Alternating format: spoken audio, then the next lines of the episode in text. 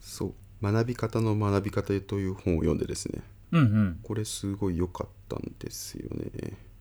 全然知らないですねその本うん学び方なんかそそられませんタイトルで「学び方の学び方」ってそうかなそそられるなんでそそられんのあそうなんだ俺すごいこういうのそそられるんですよへえなんか単純に学ぶとか努力するっていうののなんかなんていうの効率を上げたいっていうのはすごいまあなんか何に関してもなんか効率を上げたいっていうのはいつも思うんですよね確かにいつも言ってるもん二言目には効率効率言ってるわあ確かに俺効率ってめっちゃ言いますよねいや別にそんなことはないけどあでもなんかそうねあのショートカットとかよく言うよねあ確かに俺ショートカットとかハックとかうん効率仕組み化みたいなのはもう好きな4大ワードですね、そっか四大ワード全部同じ種類なんだ 確かにねこういうのばらけるように大 体ねばらけ普通ばらけるけどねいや確かにな仕事でも結構多分言ってるし家事育児とかもなんか常に効率化とか言ってるから好きなんだな栗田さんからもめっちゃそそられるっていう感じの反応かと思ったらああそうだね学びでもよく考えたことがないのかもな学び方とかある程度、なんとなく自分の中にあるしそれでいいやぐらいに思ってたかもそうなんか僕どうせ同じ時間を費やすんだったら効率よく吸収したいみたいなっうんうんていうのは結構あるかもしんないな素晴らしいですねなんか結構こういう本読むのすごい好きなんですよねうんでこの本も気になって読んでたんですけど はいなんかツイッターでもちょっとなんか簡単にまとめておったんですけど、うんうんあれですよ学習っていうのは簡単にさまると、えっと、学習というのは集中と拡散の2つのモードがありますと。集中と拡散で集中はあのよく言われるポモドーロテクニック。ポモドーロテクニックしてますちょっと何言ってるか分かんないですわ初級だなここここからかそこからかここからか時間かかるなそんなにですか時間かかっちゃうなこれこれ終わるかな 今終わるかな日ポモドーロテクニックって有名なんですよ集中する方法としてうんうんうんあのポモドーロってあの昔だったと思うんですけどキッチンとかであのトマトをこうぐるーっと回すと時間計れるやつじゃないですかトマトのおもちゃみたいなのを回すとチッチッチッチッチッチッチッチッうんうんうんトマト型のタイマーですねはいはいトマト型のタイマーをポモドーロっていうんらしいんですけどうんうんなんかこの集中方法を発見した人がそのタイマーを使ってこの集中法を実践したってことでポモドーロテクニックっていうらしいんですけど、なるほどうん、なんかまあ25分間集中して5分休憩してっていうのを繰り返すっていう集中法なんですね。あそれをポモドーロテクニックっていうんですかそうそうそうそへえうでこれが集中する時のまあ良い方法っていうのがしポモドーロ。はいで拡散っていうモードもあって拡散はまあリリラックスしていてなんかいろんな事象といろんな事象をこう頭の中でつなげるとかアイデアを出すみたいな時間なんですね。うんうんでこういうなんかあの学習とか頭にインプットするみたいなモードってなんか2つあるんだよっていうのを理解してそれをうまく使い分けましょうみたいなのが、まあ、結構全体の趣旨なんですねこの本の。うーんなるほどで結構なんか集中と拡散とかってなんとなく多分感覚の中であこれなんか今集中しないとなとかまあちょっとリラックスしようとかってやるんですけどそれを意図的に使い分けるとうん効率的にインプットできるしアウトプットできるしっていうのがこの本なんですよ書いてあることなんですよ。なるほどねはいはい結構ね僕これなんか実際に 自分の生活に置き換えてやろうと思ったら何ができるかなみたいなすごい考えてておう知りたいですねなんだろうんなんかねあのあれなんですよこれ多分これまでポモドーロテクニックみたいなのがなんかこう分かりやすいし一般的すぎるので結構それをどう実践するかみたいなことばっかり考えてたんですねこれまでうおうそんなに一般的なんだあそうなんですよごめんごめん 話がなかなか進まなくてごめんそうそうこれこれあでもなんかあの短いし時間で集中して成果出すっていうので言うとなんか25分ぐらいやってに人間の集中力ってそんな続かないので、うんうんその時間に限られたタスクをやってしまって5分間休憩しようみたいなのが結構言われててやってる人もいるんですけど、うんなんか1日の時間ってそんなに30分ごととかで区切れないじゃないですかなんそかうだねミーティングが1時間あったりとかっていうのがあるから、うんなんかそれに全部当てはめようとすると結構無理だなっていうのを感じてうんで僕が今やってるのは朝なんか30分のその集中セットみたいなのをなんか3、まあ、23本ぐらいかなもう朝集中できる時間にセットしておくんですね。ほうほうほで具体的に言うと朝6時半とかううんうん起きてすぐの30分とか、うんまあ、子供送ってからのあの8時台とかうんうん9時台とかに30分の時間を抑えておいてその時間にその25分間の中で集中してやるタスクっていうのを前の日に決めといてう、ーんもうその時間に集中してアウトプットしちゃううんうんでそうするとなんかこうちょっと手をつけるのが億劫だったなとかうんうん思ってるものとか、あの少し集中したなと大変だなってものが大体その時間で、まあ、完成までいかなくてもなんか6割とか7割ができるんですね。なるほど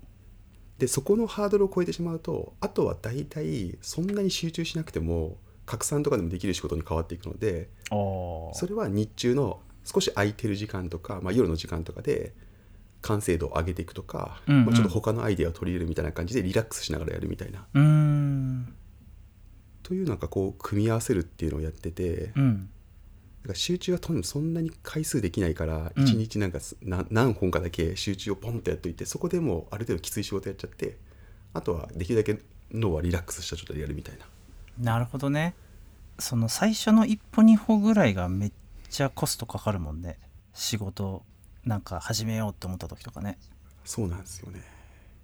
まさにあの文章を書いたりとか資料を作ったりときする時ってまさにそうだなと思っててうんなんか最初の骨子作ったりとか方向性を決めてそれをなんかこういわゆるドキュメントとかスライドに落とし込むところがすごいパワーかかるんだけどわかるそれが決まってしまったらあとはもうなんとなくいけるじゃないですか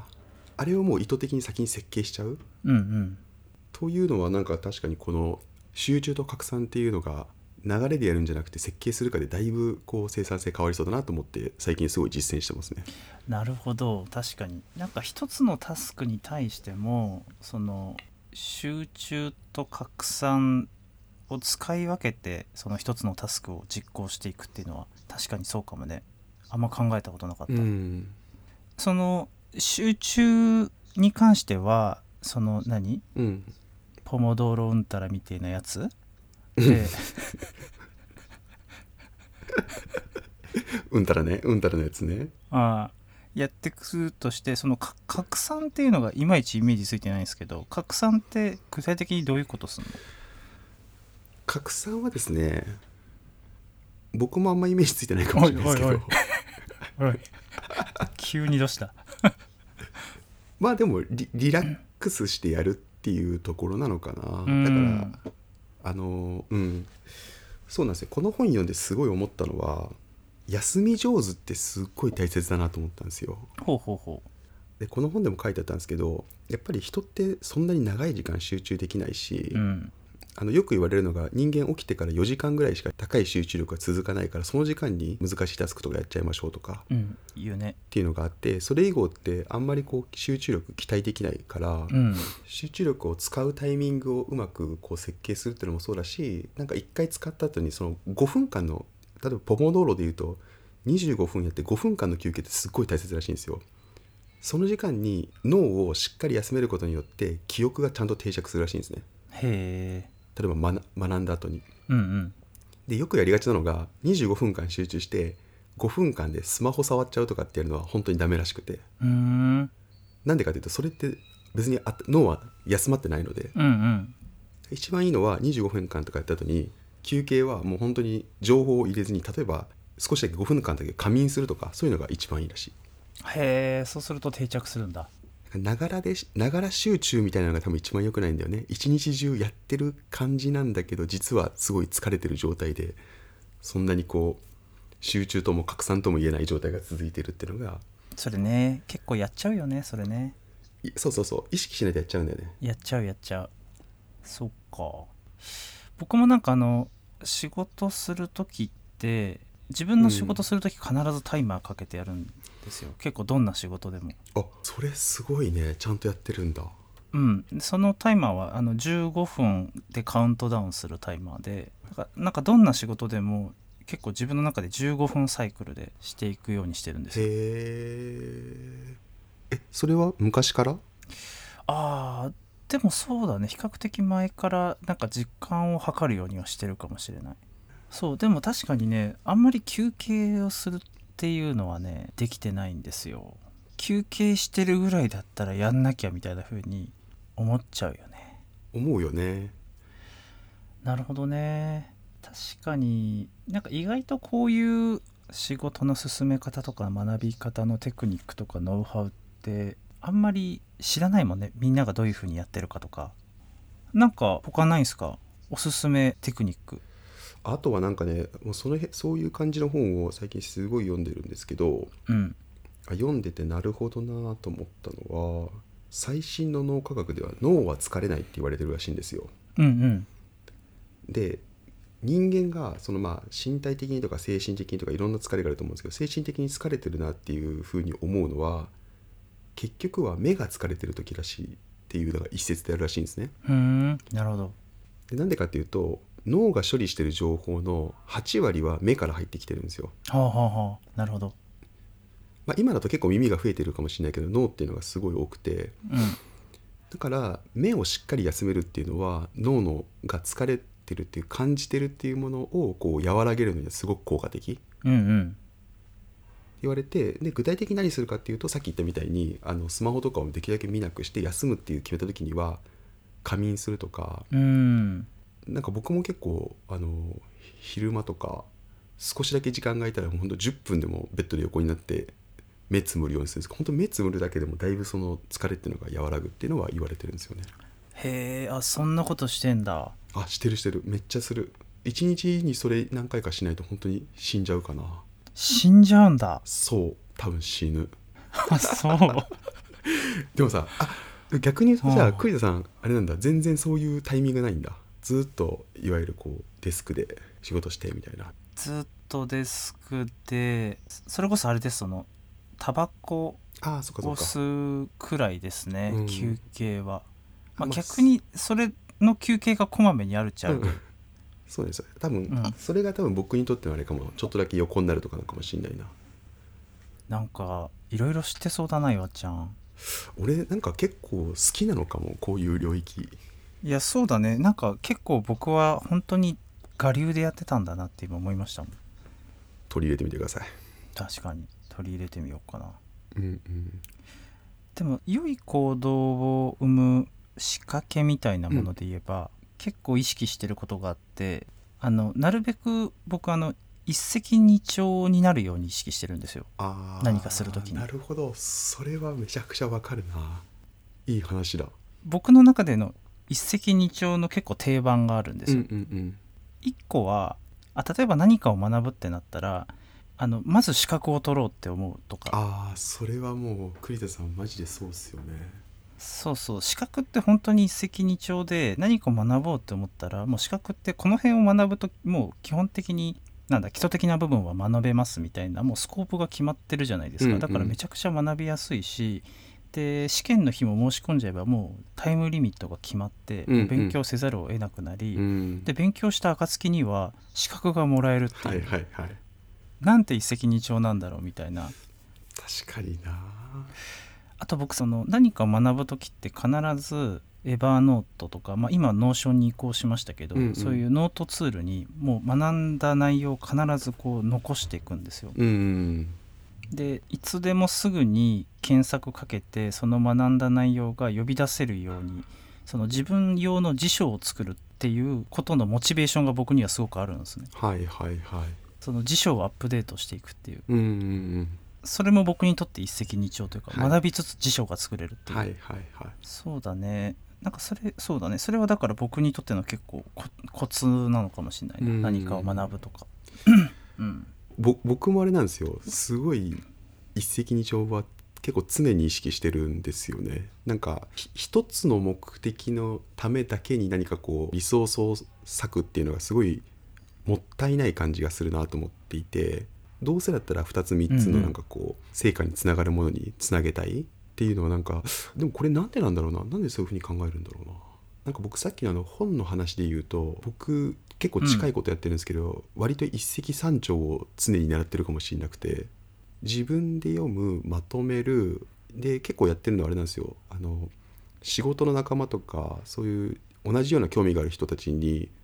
簡単にまとめたのをもうドックとかでシェアしちゃうんですね。うんうんうんでまあ、あのそれそのままだったら良くないと思うんですけど簡単にまとめたものだったら要点がみんなわかるのででそれを見てもらって知識シェアするとみんなのこう知識レベルがなんかこう共通認識が持ちやすくなるからなんか仕事が進みやすくなるとかうんうん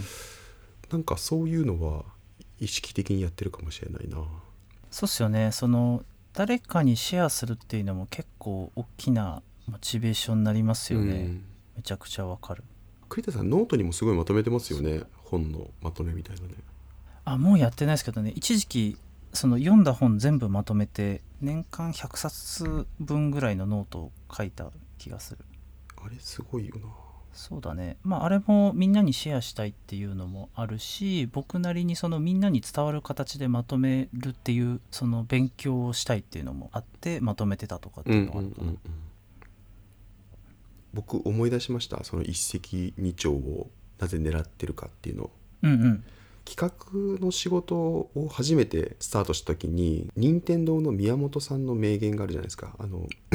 アイディアとは複数の問題をいっぺんに解決するものっていうありますねこれむずものすごい刺さったんですよね、うんうん当時これだななんかどうせ仕事するんだったらなんか価値が高いことしたいしなんかできるだけ問題を同時に解きたいみたいなのは、うんうん結構ここから来てるのかもしれないな確かに引き続きこういうテーマはたまに話したいですねそうだねなんかこういう普通にこういう話は聞きたいししたいですね